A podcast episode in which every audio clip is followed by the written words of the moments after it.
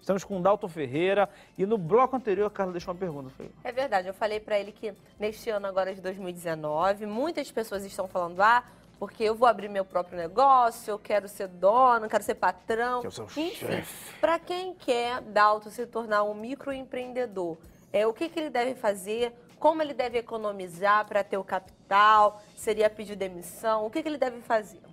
Tá, então primeiro ponto. É importante para ele, se hoje ele tem uma carreira e quer fazer algo a mais diferente, quer empreender, o que, que eu recomendaria?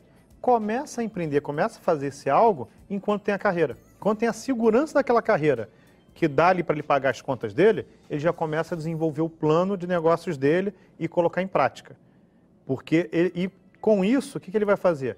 Já vai gerar desse trabalho que ele tem, desse plano A, já vai começar a gerar receita para que ele possa ter o quê? Um colchão, uma reserva para quando fizer a transição, ele já tem um dinheiro para poder manter ele pelo menos seis meses, sem precisar sacar do negócio. Ao mesmo tempo, ele começa ali a aprender que um caminho do empreendedor não é um caminho reto que vai até lá em cima. Normalmente é um caminho sinuoso, que ele sobe um pouquinho, cai muito, aí sobe de novo. É um caminho muito de aprendizado, principalmente no Brasil, que as próprias leis, a própria estrutura, a tributação, é um grande desafio para o empreendedorismo. Então, o que eu recomendaria? Se ele já tem um trabalho, começa a fazer com o plano B no princípio, ele trabalha mais. Ele trabalha lá de 8 às 5 no trabalho dele e depois vai estar gerando o plano D. Perde final de semana, perde noite, mas esse é o preço a ser pago.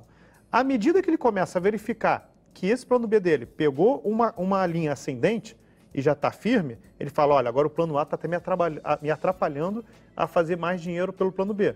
Aí é o momento de ele fazer a transição. Aí ele pode entrar em acordo, para hoje existem acordos pela, até pela quebra ali do, do trabalho, ali das leis trabalhistas, ficaram mais flexíveis, dele de repente fazer um acordo mútuo para rescisão e ele, em vez de receber como se fosse mandado embora um maior valor, recebe a metade e para a empresa também muitas vezes é interessante para ela poder reduzir custo. Então ele pode entrar em acordo para sair com dinheiro a mais também do que seria ele pedindo demissão. Mas isso depende de caso a caso.